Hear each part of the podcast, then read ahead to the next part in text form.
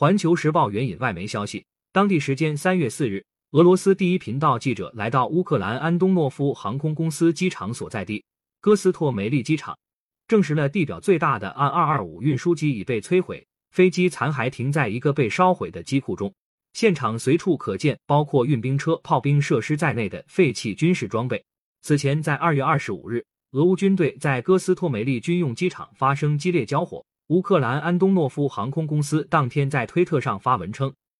尽管机场落入俄军手中，但安二二五仍然完整。但随后，乌克兰国防工业公司发布消息称，安二二五在战火中被摧毁。这架飞机是世界上体型最大、起飞重量最大的飞机。感谢收听羊城晚报广东头条，更多新闻资讯，请关注羊城派。